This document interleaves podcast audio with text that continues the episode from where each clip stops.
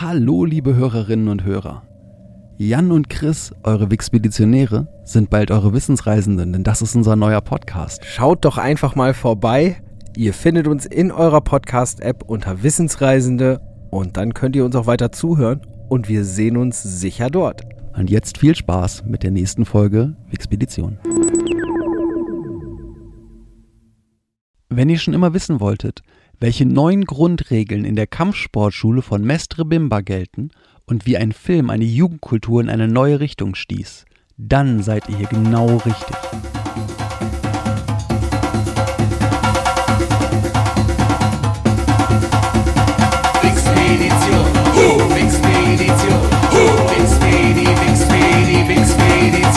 Ah, Wixpedition, uh,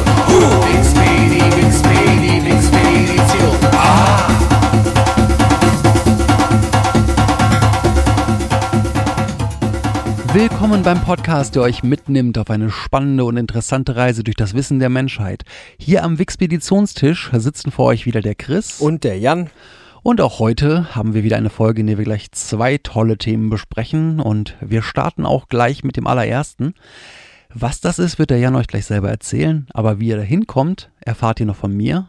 Denn die Schritte von den größten Statuen der Welt waren Bolivien und Brasilien. Und ob wir so nach Argentinien gekommen sind, das weiß nur der Jan. die Frage kann ich dir ganz, ganz schnell beantworten. Nee, sind wir nicht. Okay. Wir bleiben einfach in Brasilien. Würden wir das Thema, um das es in der heutigen Folge als erstes geht, selber betreiben und würden wir uns jetzt in der Kampfsportschule von Mestre Bimba befinden, die du schon eingangs erwähnt hast, dann würden wir heute potenziell Schläge oder Tritte üben, aber vielleicht auch musizieren und singen.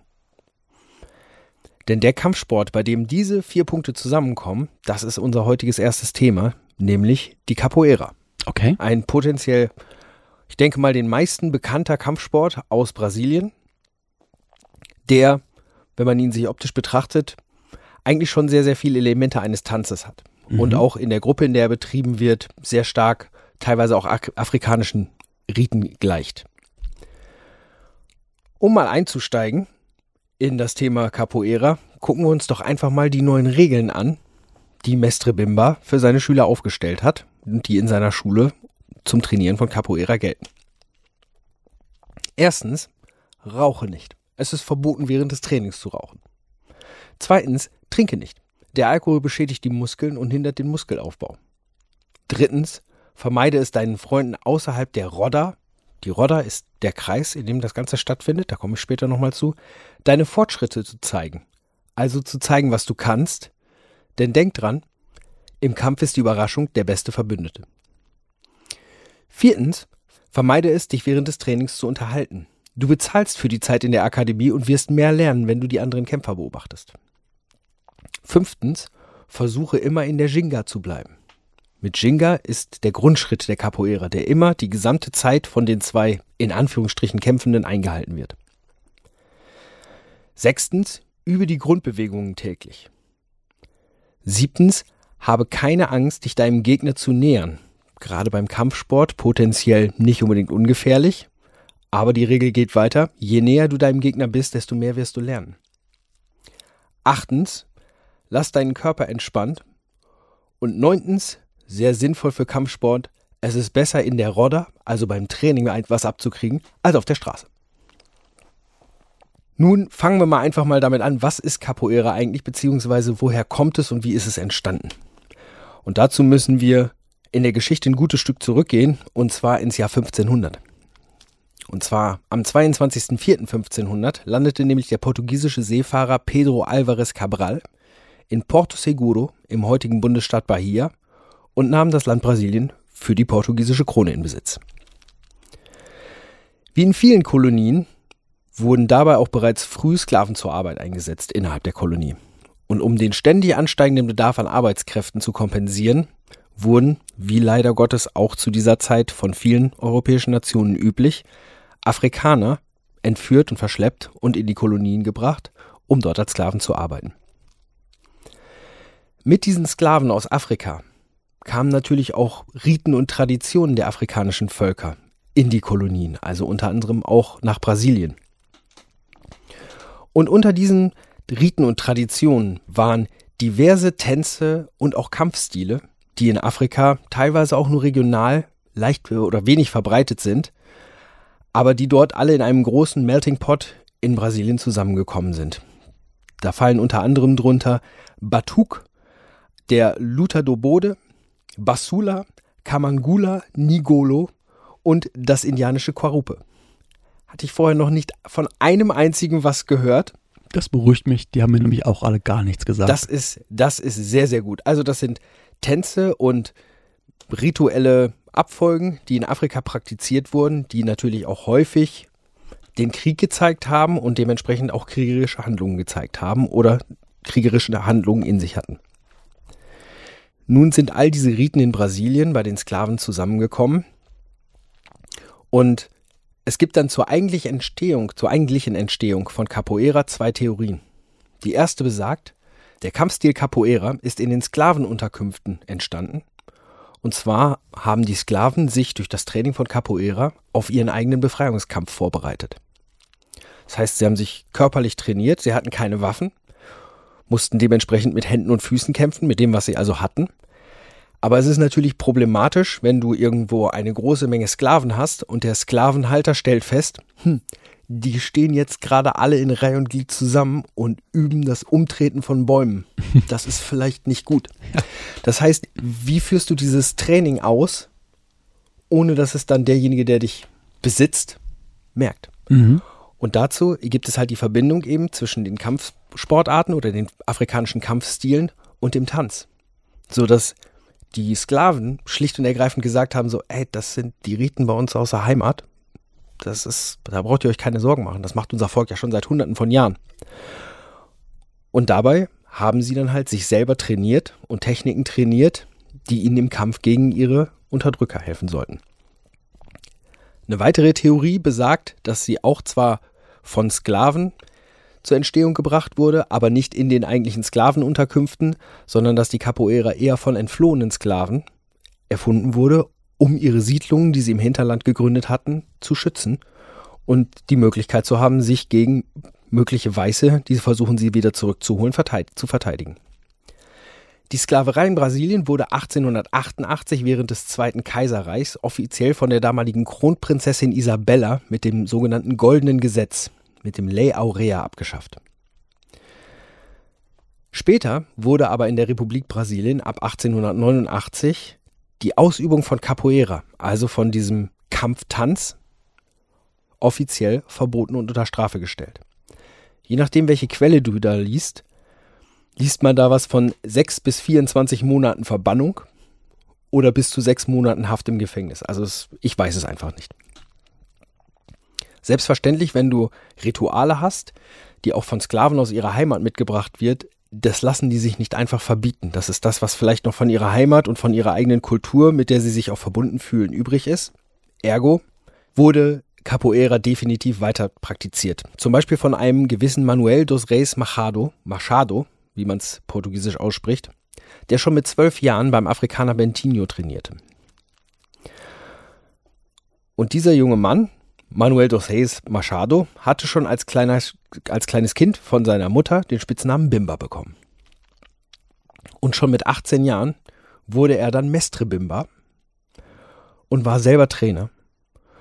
Und er war derjenige, der Capoeira weiterentwickelte, noch in der Zeit, in der es offiziell verboten war und unter Strafe gestellt war. Und Capoeira mit anderen Elementen verbunden hat und vor allen Dingen auch ist er hingegangen und hat das erste Mal Capoeira Training strukturiert. Capoeira war etwas, das wurde betrieben, das wurde von vielen Leuten betrieben, aber es gab niemals jemanden, der sich überlegt hat, wie bringe ich das eigentlich jemandem bei? Und was sollte der können, was sollte der trainieren? Außerdem hat er sich auch ein Graduierungssystem ausgedacht und er hat auch spezielle Kurse für bestimmte fortgeschrittene Schüler von ihm selber gehabt. Mhm. Auch das gab es zu dem Zeitpunkt nicht. Dabei gibt es zwei Strömungen. Und zwar das, was Mestre Bimba genommen hat und weiterentwickelt hat, bezeichnet man als Capoeira Angola. Mhm. Ich bezeichne das jetzt einfach mal so als die klassische Capoeira. Ja. Und das, was er weiterentwickelt hat, bezeichnet man auch heute noch als Capoeira Regional. Im Jahr 1937, als er schon seine eigene Technik Capoeira ähm, Regional weiterentwickelt hatte, hat er dann seine erste eigene Schule dafür eröffnet.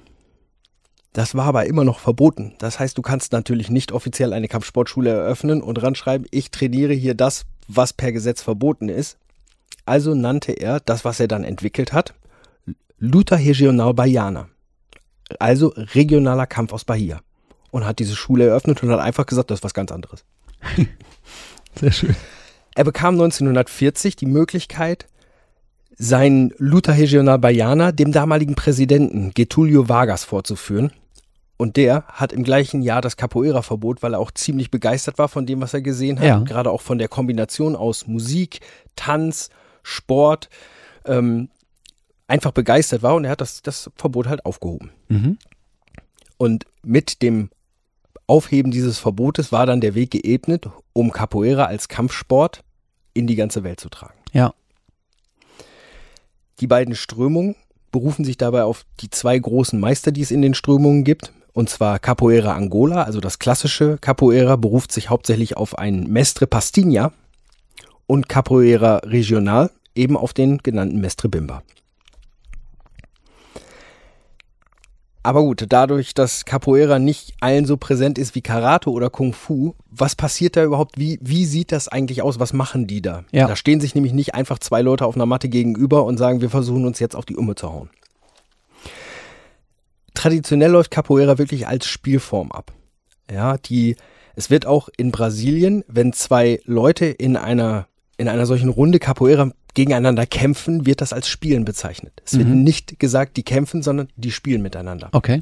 Teilweise benutzt man auch eben die, die Worte Unterhaltung, dass man sagt, die sprechen körperlich miteinander. Mhm. Die Capoeira läuft in der sogenannten Roda ab. Das ist portugiesisch für einfach Kreis oder Runde. Und dabei stehen alle Teilnehmer in einem Kreis und an einer Stelle dieses Kreises stehen die Musiker. Auf die Instrumente, die die Musiker spielen, gehen wir auch gleich nochmal einmal ein. Die stehen in, in der Rolle. Also die stehen, die sind der Teil Roda. dieses Kreises. Achso, der Kreis wird von der, Leuten der gebildet. Kreis, genau, der Kreis Ah. besteht aus Leuten Okay. und ein Teil dieses Kreises ähm, sind die Musiker, die dort zusammenstehen. Ja. Zentral dabei sind die Spieler des sogenannten Berimbaus. Dieses Instrument, ich werde nachher nochmal versuchen, das kurz zu beschreiben. Wenn ihr es euch nicht vorstellen könnt anhand meiner schlechten verbalen Beschreibung gleich, dann schaut es euch einfach im Netz an. Ähm, das ist das Instrument, das den hauptsächlichen Rhythmus der Capoeira bestimmt. Und von den Musikern aus wird auch das Spiel begonnen. Nämlich das Capoeira-Spiel beginnt mit Musik das ist das, womit es beginnt und das ist damit, womit es endet. Es hocken sich zwei Capoeiristas oder teilweise wird es in Brasilien auch einfach nur Capoeiras genannt. Die hocken sich gegenüber und zwar direkt vor den Musikern. Die gucken sich kurz an, die geben sich einmal kurz die Hand oder es ist vielleicht auch eher mehr so ein Abklatschen, als sich die Hand geben und gehen dann in die Mitte des Kreises, also vom Rand des Kreises in die Mitte dieses Kreises. Aber normalerweise gehen die nicht einfach in die Mitte, sondern die typische Bewegung zur Mitte dieses Kreises ist ein Ratschlag. Die Umstehenden, zusätzlich zu den Musikern, die singen, also es gibt auch bestimmte Lieder und Rhythmen, die dazu gesungen werden und klatschen dabei und sorgen halt dafür, dass es wirklich Stimmung ist. Anders kann man es kann man's nicht sagen. Und dann wird zwischen den beiden Kämpfern oder Spielern ein Wettkampf ausgefochten. Aber eben kein Wettkampf, wo es darum geht, sich gegenseitig zu treffen oder zu verletzen, sondern es ist, wie ich es eben schon sagte, eine Art von körperlichem Dialog. Die Worte sind dabei verschiedene Offensiv- und Defensivbewegungen. Auf jede Offensivbewegung folgt eine Defensivbewegung des anderen und aus einer Defensivbewegung wird dann wieder fließend eine Offensivbewegung. Und diese Sequenzen von, von wechselseitigen Bewegungen werden eigentlich so zu setzen. Und ob dabei eher Kooperation zwischen den beiden Spielern oder Konfrontation im Vordergrund steht, das entscheiden die beiden im Kreis. Das heißt, diese Konversation, die du dort siehst, kann sehr konfrontativ und sehr kooperativ aussehen. Am Ende steht dabei eigentlich im Normalfall kein Gewinner oder Verlierer fest. Die Capoeiristas entscheiden selber, wann sie ihren Dialog beenden und dann gehen die nächsten beiden in die Runde, solange die Musik läuft. Teilweise ist es auch so, dass einer aus dem Kreis durch ein Handzeichen deutlich macht, ich möchte da jetzt rein und mit diesem Handzeichen auch sagt, wen er dort ersetzen möchte beziehungsweise mit wem er jetzt sprechen möchte, Okay. ohne Worte zu benutzen. Und dann tauschen die den Platz. Und das passiert halt fließend. Es gibt dazu, ich habe das mehrfach, ich war ja ein Jahr in meinem Leben in Brasilien als Austauschschüler, ich habe das mehrfach gesehen. Und es gibt, du, du guckst dir das an und es gibt dafür scheinbar keine wirklichen Regeln, sondern da sagt einfach jemand, ich würde jetzt gerne und dann geht halt wieder einer da raus und dann kommt wieder jemand rein. Und das ist halt auch ein, ein ständiger Wechsel von Leuten, die dann rein und rausgehen. Also es ist tatsächlich, weil es auch immer wieder als Kampfsport bezeichnet wird, das ist also nichts, wo dann irgendwie einer irgendwann blutig am Boden liegt, so, oder? Das, das ist so. Ähm, Capoeira ist auch, wir hatten das ja schon in unserer Bruce Lee-Folge, das, das Kung Fu Ja. ähm, auf jeden Fall auch in Straßenkämpfen und von Banden eingesetzt wurde, Ja. von Gangs. Das war mit Capoeira in Brasilien genauso.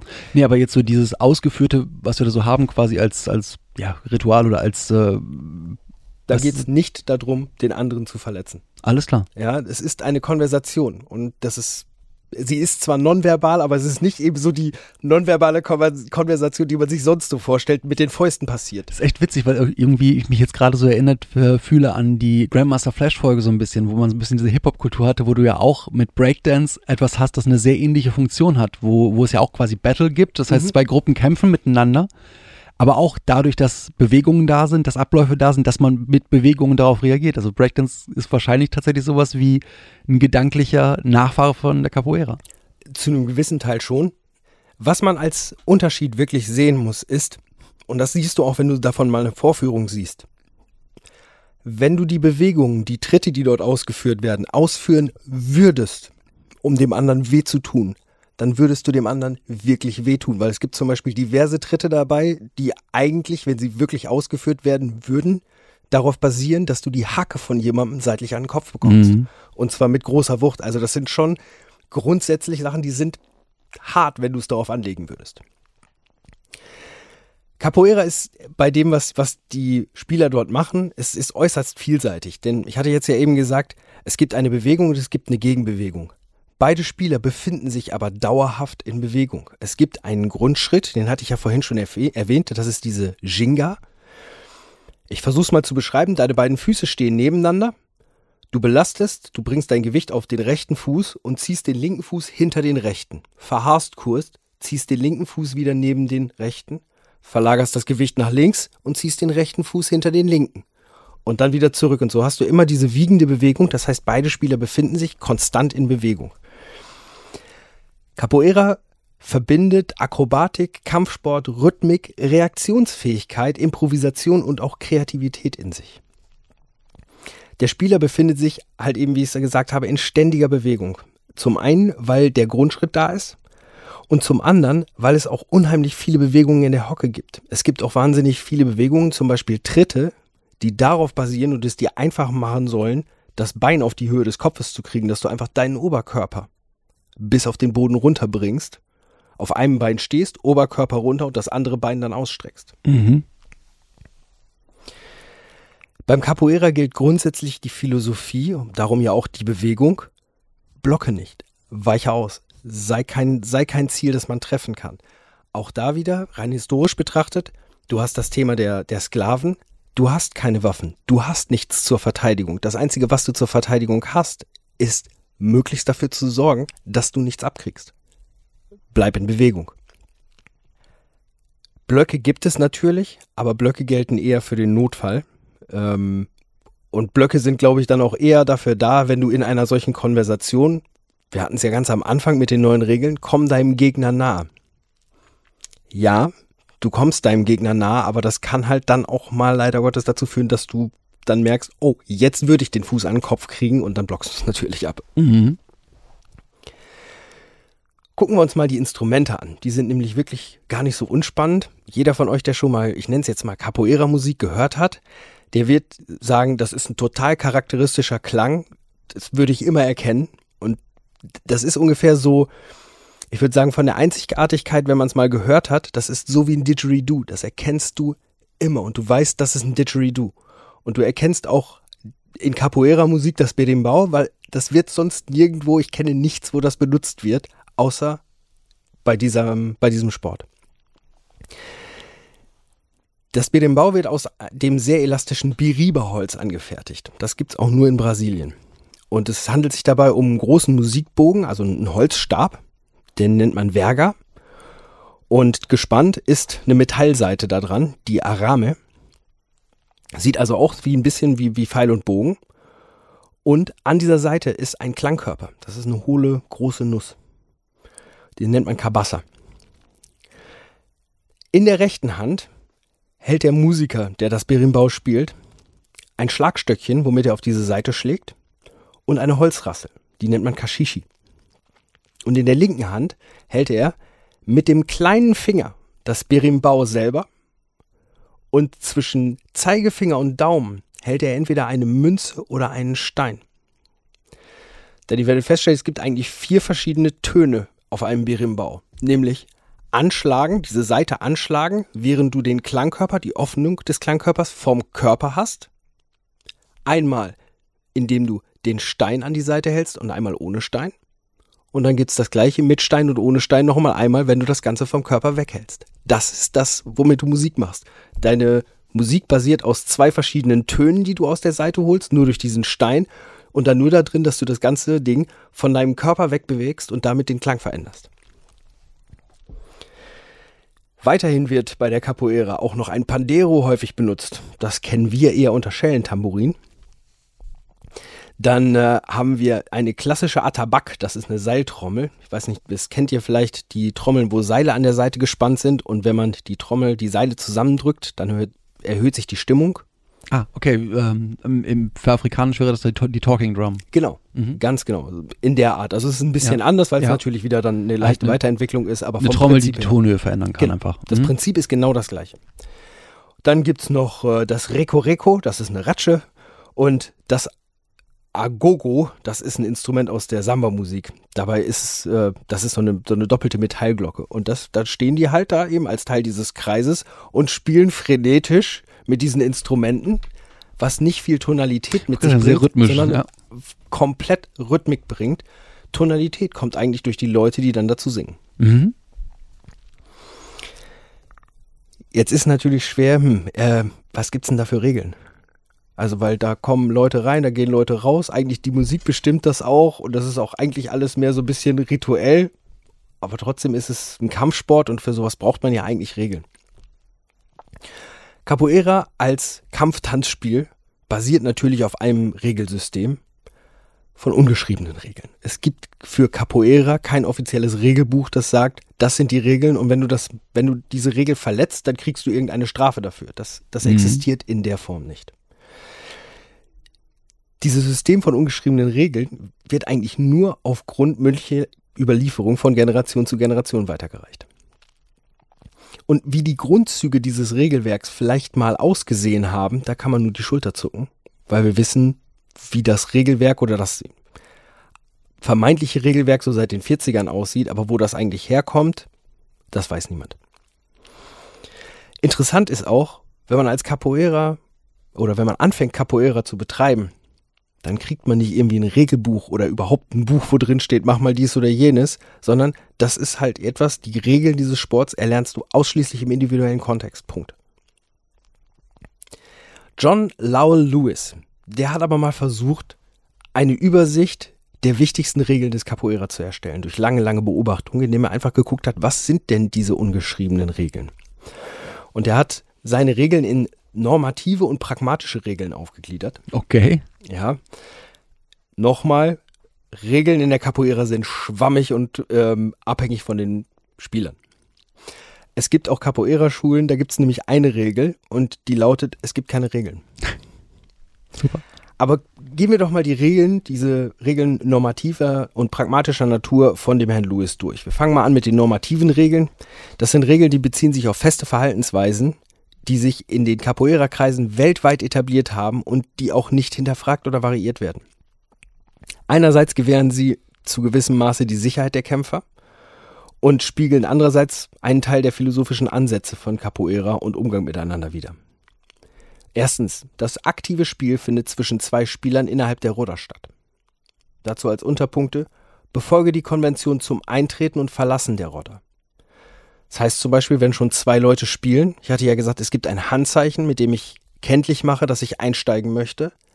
du gehst nicht in den Kreis, ohne dieses Handzeichen gegeben zu haben. Das, das tut man einfach nicht. Bewege dich während des Spiels nicht außerhalb der Rodder und auf jeden Fall gib dem anderen vor und nach dem Spiel die Hand. Zweitens, versuche gerne deine Mitspieler zu werfen. Also Würfe spielen auch eine Rolle.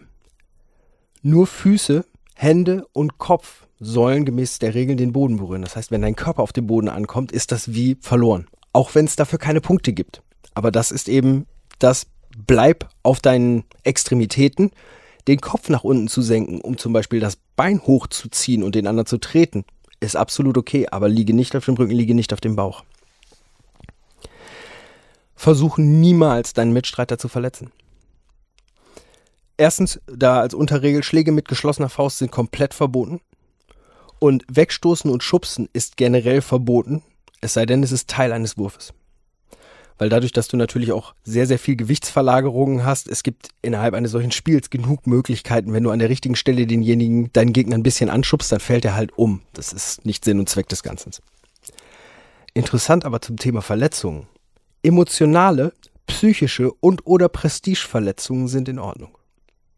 Das heißt, da komme ich auch jetzt wieder zurück zu dem zum Rap Battle oder zum Breakdance Battle. Mhm. Das ist mhm. genau das, ja. das was da dieser diese psychologische Kriegsführung von ich bin besser als du. Ja. Sei immer bereit, dich gegen einen Angriff zu verteidigen.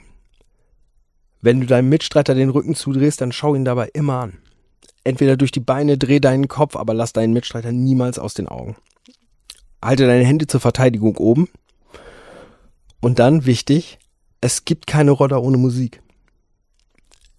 Capoeira ohne Musik, ohne den Rhythmus, der auch den Grundschritt der Capoeiristas beeinflusst, existiert das Ganze nicht. Und dabei gibt es, die Musik beginnt vor dem Spiel und wenn die Musik endet, endet das Spiel. Sprich, hören die Spieler auf zu spielen, die Musiker, dann hören auch die zwei in der Rodder auf, auch wenn die nicht fertig sind für sich untereinander, aber die Musiker sind die, oder der Berimbau-Spieler ist der Leiter des Ganzen und wenn die aufhören, dann ist zu Ende. Dann gibt es noch pragmatische Regeln. Die pragmatischen Regeln beschreiben eigentlich so ein bisschen äh, nach dem Lewis das Spiel, wie es idealerweise sein sollte. Ähm, das sind allgemeine Verhaltensweisen, die aber weder ausschließlich noch absolut verpflichtend sind. Mhm. Ja, ähm, blocke keine Angriffe, das hatten wir ja eben schon als ähm, auch in dem anderen Teil, das ist wirklich da überlappend. Ja. Weiche aus und starte einen Gegenangriff. Sei darauf vorbereitet, den meisten Angriffen auszuweichen und sei darauf vorbereitet, die meisten Ausweichversuche anzugreifen. Sprich, reagiere direkt auf deinen Gegner. Du hast keine Zeit, Dadurch ergibt sich auch beim Capoeira ähm, häufig wirklich ein ganz tolles Bild von zwei Leuten, die in einem unheimlich tollen Rhythmus gegenseitig kurz vor ihren Gesichtern Tritte, Schläge oder sonstige Sachen ausführen. Du aber auch merkst, die haben da keine Angst vor, ähm, sondern die haben wirklich diese Sache von, okay, der verteidigt gerade, daraufhin kann ich die Aktion bringen, darauf kann ich die Aktion bringen und sind da wirklich in so einem richtigen körperlichen Flow drin. Sei immer in Bewegung, auch eine der Grundregeln vom Mestre Bimba. Und bei dem Thema Bewegung hat der ähm, Lewis noch geschrieben, versuche deine Freiheit in der Bewegung zu vergrößern, während du den Spielraum des Mitstreiters einschränkst. Das heißt, versuche innerhalb dieser Rodder Platz einzunehmen und deinem Gegner diesen Platz nicht zu geben. Wenn du viel Platz hast, kannst du gut ausweichen. Wenn du wenig Platz hast, kannst du auch eben das Ganze eben nicht so gut tun. Eine Sache, sollte ich an dieser Stelle nochmal kurz erwähnen, nämlich diese Rodder. Man stellt sich, oder ich habe mir dann immer so zuerst so einen Kreis vorgestellt. Okay, das ist dann ein Kreis von, keine Ahnung, acht Metern Durchmesser. Das heißt, die müssen ja ordentlich Platz haben. Nein, das findet auf sehr engem Raum teilweise statt. Auf wirklich sehr engem Raum, dass du dich schon manchmal fragst, so holla die Wald, wir haben die eigentlich die, die da am Rand stehen? Gar ja. keine Angst. Ja. Ähm, aber haben die offensichtlich nicht und ist ja auch eben Teil der ganzen Sache wenn ich viel zu weit weg bin, wer sieht denn schon mein Handzeichen, dass ich mitmachen möchte? Ja. Und wenn du unfassbar viele Quadratmeter Platz hast für mhm. so einen geübten Capoeirista, um auszuweichen, wo ist die Herausforderung? Richtig, gerade wenn irgendwo so eine der Grundregeln ist, dass man eben nicht vom Gegner weg soll. Das ja, ist ja halt nah dran. sehr enges ja. Spielen. Und als letztes ähm, gibt es noch, täusche deine Mitstreiter, denn dadurch wird er verwundbar. Also mhm. Also etabliere Bewegungsmuster nur, um sie zu brechen. Ja. Gib vor, die eine Sache zu tun und mache etwas anderes. Mhm. Und der letzte Punkt, der, der, bei, der bei Lewis steht, zum Punkt, täusche deine Mitstreiter, sodass er verwund, äh, verwundbar wird, ist der herrliche Punkt, lächle immer. Mhm. Und das tun die Capoeiristas auch. Also das ist etwas, wenn ich es gesehen habe, was mit sehr viel Vitalität und, und Energie, also das, das ist nicht, nicht in sich gekehrt oder introvertiert und philosophisch, wie man das von manchen Kampfsportarten kennt, sondern das ist extrovertiert, das ist feiern, das ist auch ein gewisses Zelebrieren. Ja. Ähm, ich kann jedem nur empfehlen, schaut euch mal eine Demonstration an. Ähm, es ist wirklich, wirklich spannend und genauso wie andere Kampfsportarten auch echt einfach toll anzusehen, Mhm. was zwei Leute in Bewegung da so tun können. Lasst euch ein bisschen von dem Rhythmus mitnehmen. Das funktioniert nicht wirklich gut. Ja, am besten klatscht von vornherein eine Runde mit, dann ist man da auch richtig mit drin. Und ihr werdet daran Spaß haben, wenn ihr euch das mal anschaut. Klingt toll. Das ist echt sehr, sehr spannend gewesen. Also so eine, das ist die kleine Geschichte, mal kurz die Regeln und eben, was eigentlich Capoeira ist und wie es aussieht. Ich hoffe, ich habe jetzt den einen oder anderen dazu inspiriert, kurz YouTube aufzumachen und sich einfach mal ein kurzes Video anzugucken und sich dann entweder zu denken, boah, das finde ich cool, oder Mensch, der Jan, der kann einfach keine Sachen in Worten beschreiben. Ja, ich glaube, das ist aber wirklich etwas schwierig. Also wer das noch nie gesehen hat, das ist schon ein sehr einzigartiger Bewegungsablauf. Das stimmt. Und von daher, ja, guckt es euch auf jeden Fall an, wenn ihr noch nicht wisst, wie es aussieht. Und ansonsten schaut es euch mal wieder an. Ist bestimmt schön. Auf jeden Fall. Ich danke dir erstmal sehr für den Vortrag. Gerne. Und äh, ja, Ja, jetzt geht das nämlich gleich weiter, ihr lieben Leute. Denn ich gebe jetzt den Staffelstab einmal quer über den Tisch zum Chris. Denn von Capoeira aus ist der über die Linksbande, also im Sinne von Gruppe oder Gang, sag ich mal, und den Begriff Popper zu seinem heutigen zweiten Thema gekommen. Und damit legt er jetzt auch los. das mache ich glatt. Und als allererstes mache ich den großen Sprung über den großen Teich, denn wir müssen erstmal auf die andere Seite des Atlantik. Mein heutiges Thema ist eine britische Subkultur. Und die klingt ganz kuschelig. Punks. Nee, Ah, nee, okay, die sind nicht so kuschelig. nee, die sind nicht so kuschelig. Es äh, sind die Teds oder auch die Teddy Boys. Ah. So, und das handelt sich hierbei nicht um eine Menge Jugendlicher, die mit Kuscheltieren bewaffnet Oh, sind. schade. Und um in das Thema so ein bisschen reinzukommen, nehme ich erstmal die Kurzbeschreibung der Teddy Boys aus der englischen Wikipedia auseinander. Dort steht nämlich, eine Subkultur junger Männer, die Rock'n'Roll und Rhythm and Blues Musik hören und Kleidung tragen, die im Stile jener der Dandys nachahmen, denen die Schneider der Savile Row nach dem Zweiten Weltkrieg versuchten, wieder aufleben zu lassen. Jetzt müssen wir uns erstmal sortieren und mal so ein paar Einzelteile aus dieser Oha. Beschreibung herausnehmen und äh, so ein paar Begriffe klären. Besser ist das. Fangen wir mal mit dem Dandy an. Das ist ein Wort, das wahrscheinlich jeder mal gehört hat, aber die wenigsten wirklich ausdefinieren könnten. Das mache ich dann so ein bisschen für euch. Der Begriff Dandy kam Mitte des 18. bis Anfang des 19. Jahrhunderts auf und bezeichnet nach Friedrich Kluges etymologischem Wörterbuch junge Leute, die in auffälliger Bekleidung Kirche oder Jahrmarkt besuchen. Ah ja. Der Dandy kultiviert seine Kleidung, sein Auftreten, aber auch seinen Witz bzw. sein Bonmot. Ein Bonmot ist ein geistreiches Witzwort. Das kommt vom französischen Bonmot, also gutes Wort. Die originelle, aber jederzeit passende, elegante Kleidung wird hier zum Sport. Kombiniert mit dem formvollendeten Manieren eines Gentlemans wird sie dann zum Lebenszweck erhoben. Ja, also als Dandy bist du sozusagen gut gekleideter Berufsklugscheißer. Also das, was wir sind, plus gut gekleidet. Gut gekleidet werden wäre wär noch was, das könnten wir noch machen, aber ich glaube, da müssen wir auch anfangen, eine Kamera hinzustellen. Ja.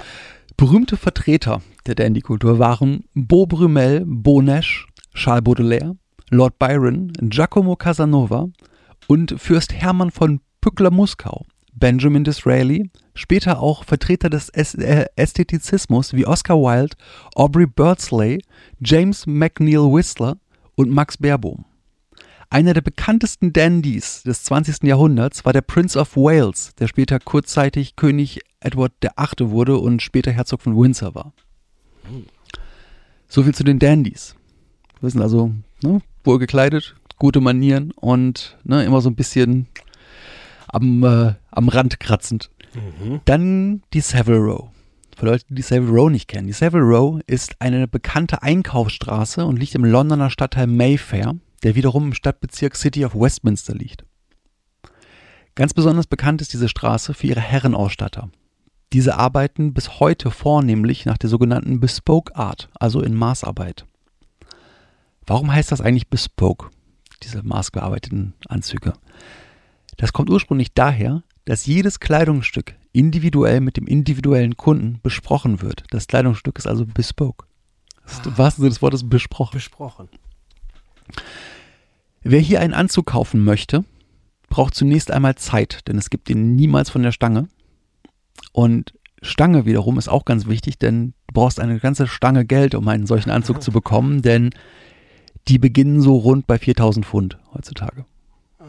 Ja, ähm, dazu kommt die Zeit, einen solchen Anzug zu bekommen. Es dauert vier bis sechs Monate, bis der fertig ist und man geht davon aus, dass du in der Zeit vier bis acht Mal da gewesen bist, um Anpassungen zu machen.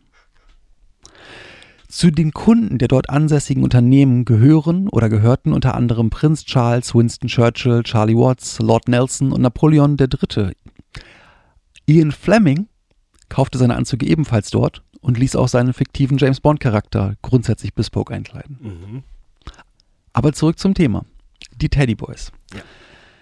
Wir haben also schon gelernt, dass sie schicke und edle Anzüge lieben. Dabei aber nicht die aktuellen, denn die können sie sich nicht leisten. Wir reden hier von einer Jugendkultur und wir reden von Anzügen, die 4000 Pfund kosten. Letztendlich profitieren sie davon, dass die Savile Row Schneider sich schlicht und ergreifend verzockt haben. Denn nach dem Zweiten Weltkrieg wollten sie die Schnitte im Stile der edwardischen Periode, das ist etwa Anfang des 20. Jahrhunderts gewesen, wieder populär machen und scheiterten glorios. Die in Maßarbeit tätigen Schneider hatten zwar nur Mustermodelle gemacht und sind damit relativ gut weggekommen, denn sie haben im Grunde halt jetzt im, im Schaufenster halt zwei, drei Anzüge gehabt, aber das war's, weil sie ja jeden Anzug für den Kunden bespoke schneidern. Mhm. Schlimmer haben es dann die anderen Schneider gehabt, die immer versuchen, die Savile Row Trends nachzumachen und dementsprechend gleich große Mengen davon gemacht haben, um sie halt eben von der Stange verkaufen zu können.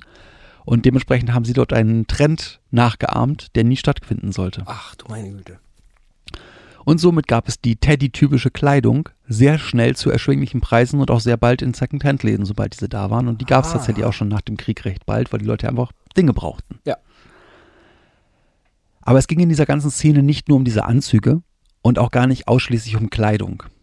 Und zu der Kleidung komme ich aber noch das ein oder andere Mal heute zurück. Zusammen mit der Rock'n'Roll-Musik verbreitete sich das Phänomen Teddy Boy von London aus im gesamten Vereinigten Königreich. Die ersten, die dann äh, auch einen neuen Kleidungsstil entwickelten, eigentlich als Jugendkultur, waren die sogenannten Kosh Boys. Die Kosh Boys waren Banden von männlichen Jugendlichen, die häufig mit Kleinkriminalität zu tun hatten. Und ähm, der, der Name Teddy Boy hat die Verwendung des Namens Teddy Boy hat lustigerweise tatsächlich einen Starttag. Man kann es genau auf einen Tag zurückführen, wann der Okay. Begriff Teddy Boy als solcher geprägt wurde. Denn das ist der 23. September 1953.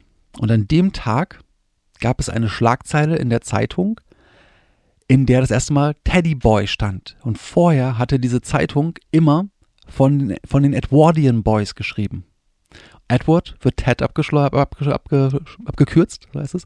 Und die haben schlicht und ergreifend nicht genug Platz in der Zeile gehabt und haben deswegen aus Edwardian Boys Teddy Boys gemacht. Und ab da war der Name geprägt und das waren die Teddy Boys. Okay, das ist ja crazy. Ja. Das ist echt cool.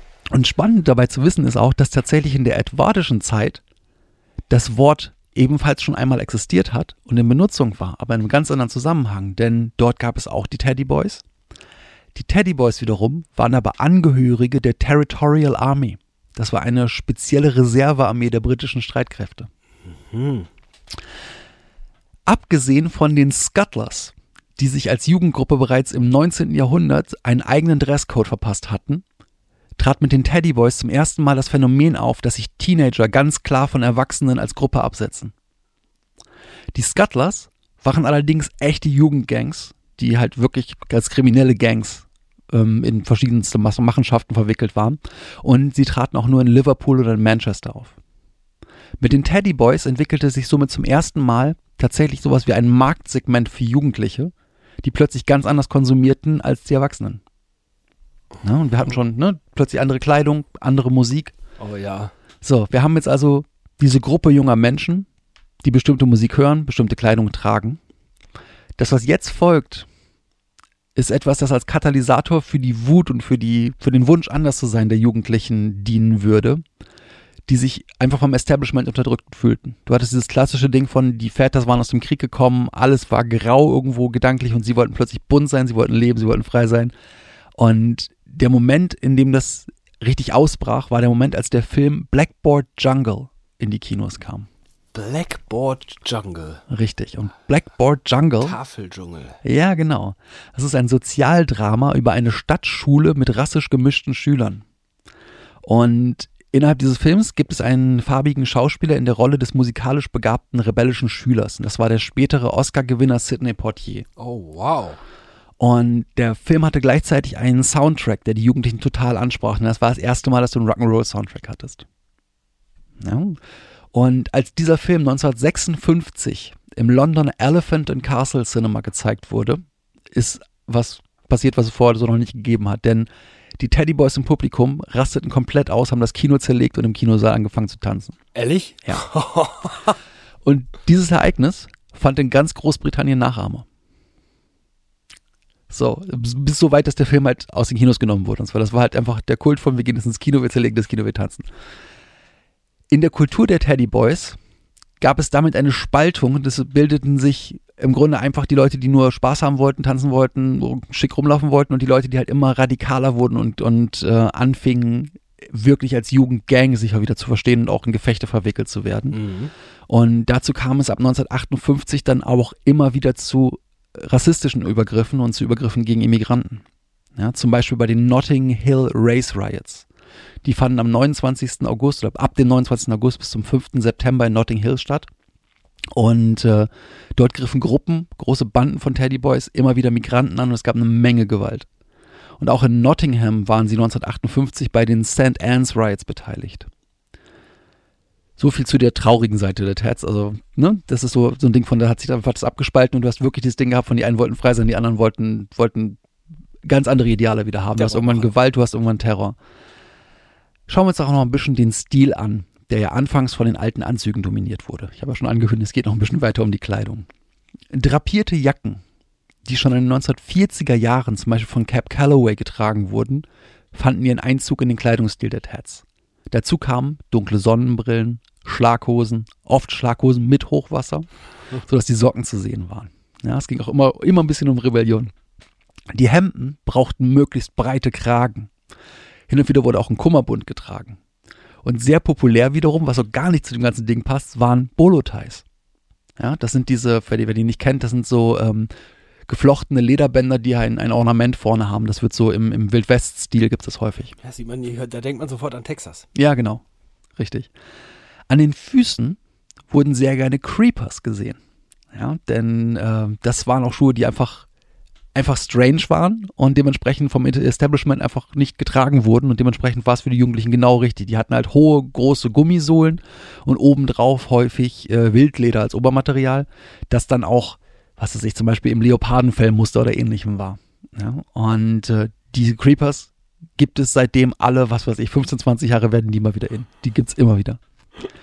Die Haare wurden sehr gerne hochgetragen. Und da gab es neben der klassischen Rock'n'Roll-Tolle, die wir kennen, auch schon die ersten Irokesenschnitte oder den Quiff. Der Quiff ist, wenn du in irgendeiner Form die, das vordere bisschen deiner Haare hochstellst und in irgendeine Form bringst, wie zum Beispiel eine Flammenform. Mhm. Ja, oder auch einfach nur so einen kleinen Buffel vorne, das ist halt der Quiff.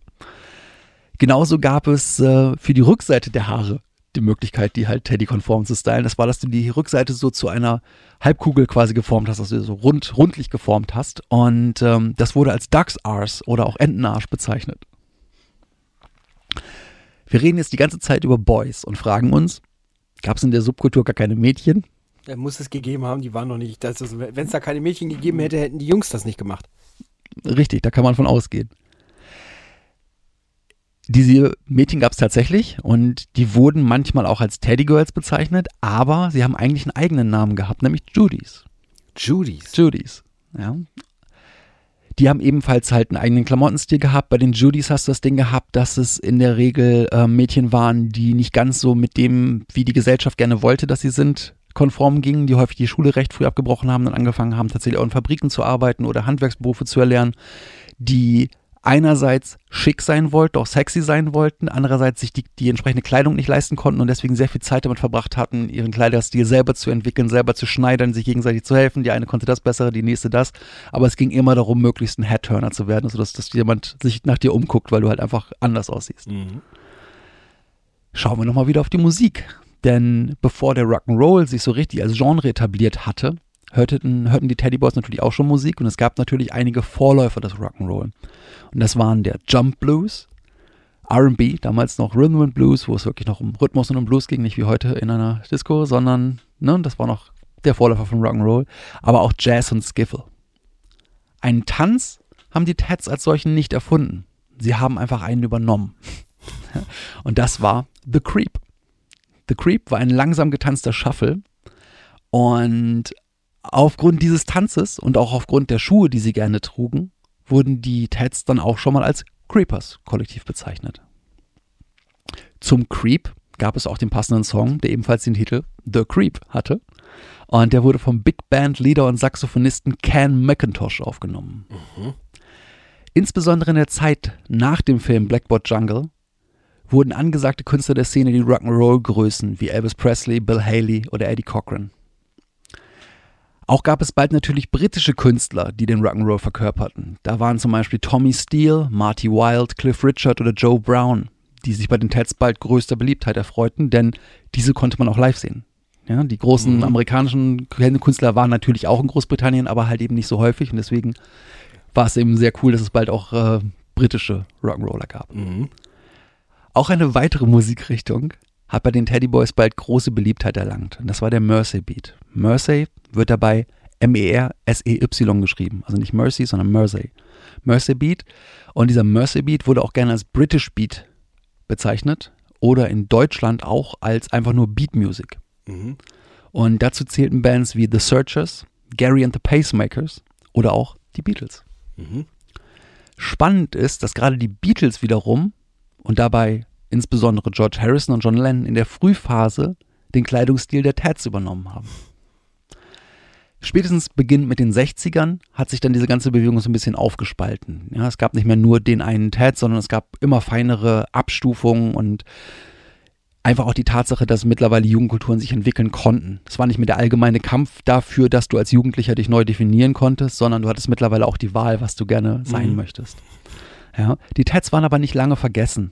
Es gab schon ab 1972 ein kleines Revival, denn da in dem Jahr fand ein großes Konzert statt. Das war äh, das Konzert The London Rock'n'Roll Show. Das fand im Wembley Stadion statt. Und da traten unter anderem auch Little Richard, Jerry Lee Lewis oder Chuck Berry auf.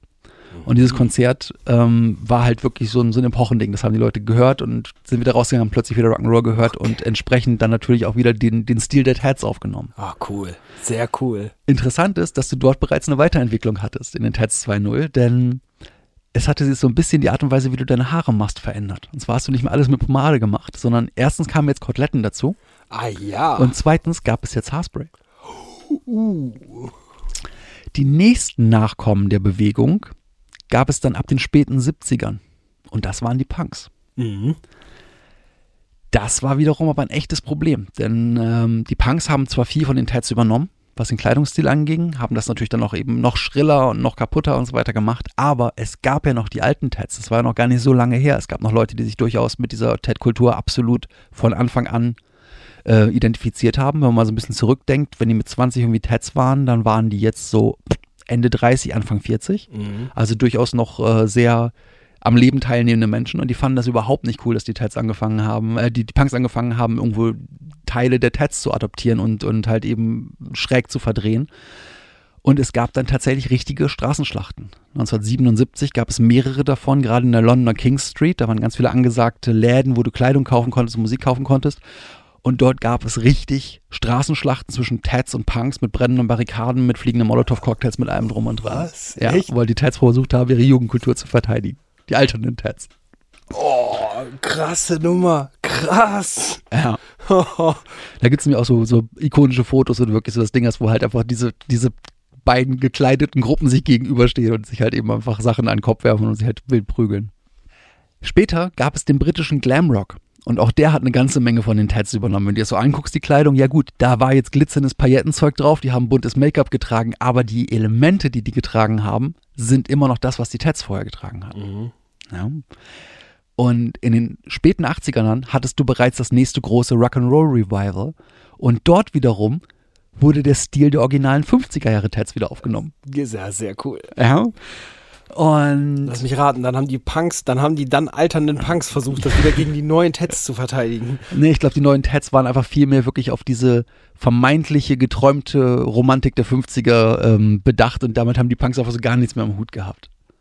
Außerdem waren die ja auch schon wieder mehr oder weniger eigentlich durch zu der Zeit oder hatten sich auch schon wieder zu etwas ganz anderem weiterentwickelt. Oh ja. In den 90ern gab es dann wiederum ein Revival und dieses Revival war um Tottenham herum entstanden. Denn dort gab es eine richtige neue Gruppe, die sich auch tatsächlich neu benannt hat als Ted Revival. Und diese Gruppe nannte sich The Edwardian Drape Society. Kurz TEDS, also Teds. Und wenn man sich heute so umguckt, ist die Ted-Kultur einfach immer noch nicht tot. Auch gerade jetzt hast du ja wieder eigentlich ein großes Revival der ganzen Rock'n'Roll-Jahre. Und wenn du dir das genau anguckst, wenn du heute mal so auf so ein, so ein klassisches Autotreffen gehst zum Beispiel, wenn du die 50er Jahre hast, da stehen auch die Jungs mit den, mit den tollen, da stehen die Mädels halt eben mit den, mit den klassischen Kleidern dazu. Und du hast heutzutage zwar einen, einen Mix halt aus der amerikanischen Rock'n'Roll-Kultur und der britischen Rock'n'Roll-Kultur. Wenn du aber genau auf die amerikanischen Künstler guckst, stellst du fest, dass die auch ganz häufig die Kleiderkultur von den Teds übernommen haben sehr Ja. früh. Das heißt, so weit sind diese Sachen gar nicht voneinander entfernt. Und du hast eigentlich nur so dieses Ding, dass du in Staaten typischerweise so gerade bei den Mädels so diesen Petticoat hattest. Ja, und wesentlich stylischere Sachen dann eben bei den britischen Mädels. Aber an sich haben diese Kulturen gerade zwischen USA und, und Großbritannien sich halt sehr schnell immer wieder gespiegelt und voneinander Sachen gelernt und sich weiterentwickelt. Ja, so Coole viel zu einer Jugendkultur, die eigentlich noch nicht wirklich tot ist, die immer wieder kommt. Und die eigentlich auch ganz schön cool war, also wenn man sich das kleidungsmäßig so anguckt.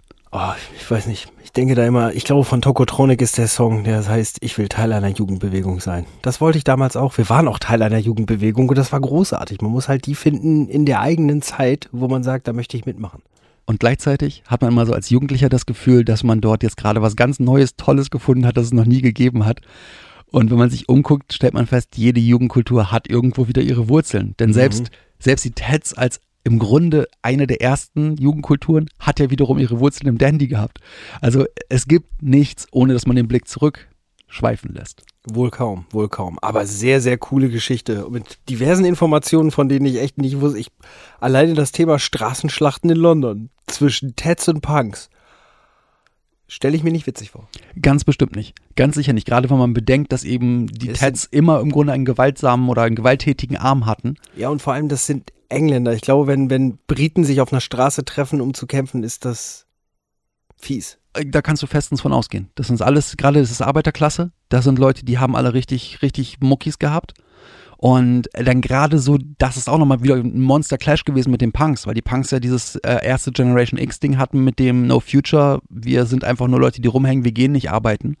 Und die Tats, die ja im Grunde noch das Ding hatten mit, wir sind hart arbeitende Leute, damit wir diese, uns diesen Lebensstil erlauben können und, und unsere eigenen Ideen ausleben können.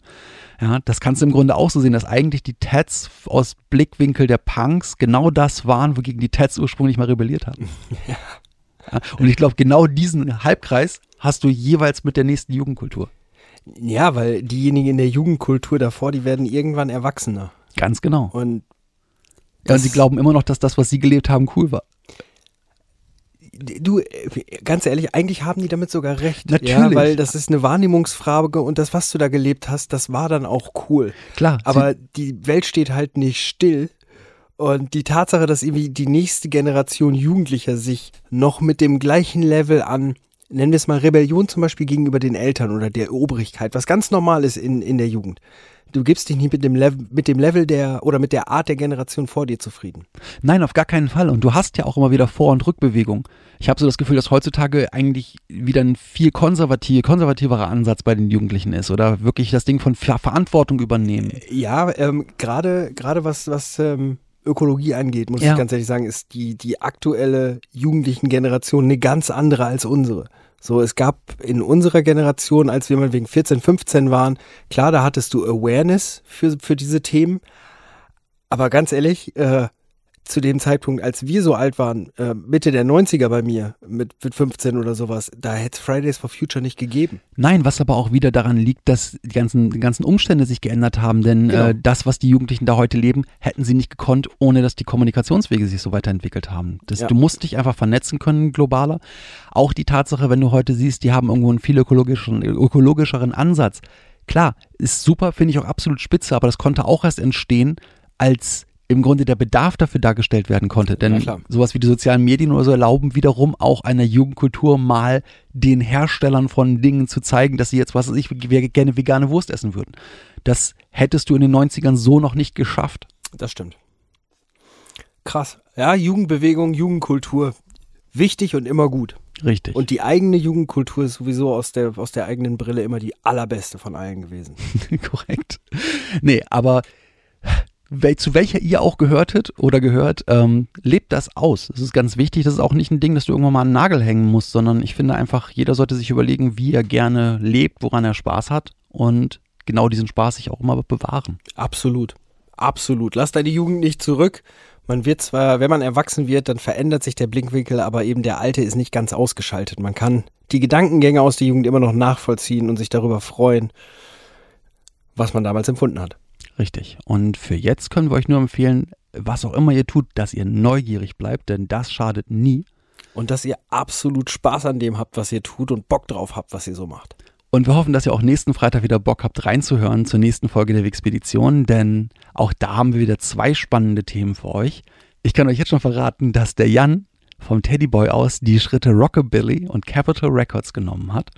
Und das heißt wahrscheinlich, wenn ich es mir überlege, Rockabilly, Capitol Records, das wird wahrscheinlich wieder ein musikalisches Thema. Nein, gar- bestimmt nicht. Bestimmt nicht. Capital Records klingt für mich ganz klar nach Äh, ähm, Rekorden, die Langläufer in der. Hauptstadt, in der Hauptstadt aufgestellt Ä- haben. Ägyptologie. Gut. Ähm, was es wirklich ist, wird der Jan euch zwangsläufig am nächsten Freitag erklären. Bis dahin können wir nur sagen, habt ihr Spaß daran, uns was zu schreiben, könnt ihr das über alle unseren sozialen Kanäle machen oder uns einfach eine E-Mail schreiben, ganz klassisch. Sagt uns, wie ihr es findet. Richtig, das freut uns nämlich immer sehr und motiviert uns sehr, weiterzumachen mit dem, was wir tun. Und wenn ihr uns keinen langen Text schreiben wollt, dann macht doch einfach eine E-Mail auf, schreibt da rein, gut oder so mittel, wie ihr das gerade findet. Wir, wir schreiben euch dann zurück und fragen, was ihr damit meint. Für heute verabschieden wir uns auf jeden Fall hier aus dem Wixpeditionsstudio. Wünschen euch einen guten Tag, eine gute Nacht, einen guten Weg von oder zur Arbeit oder wo ihr euch auch immer gerade aufhaltet. Tschüss.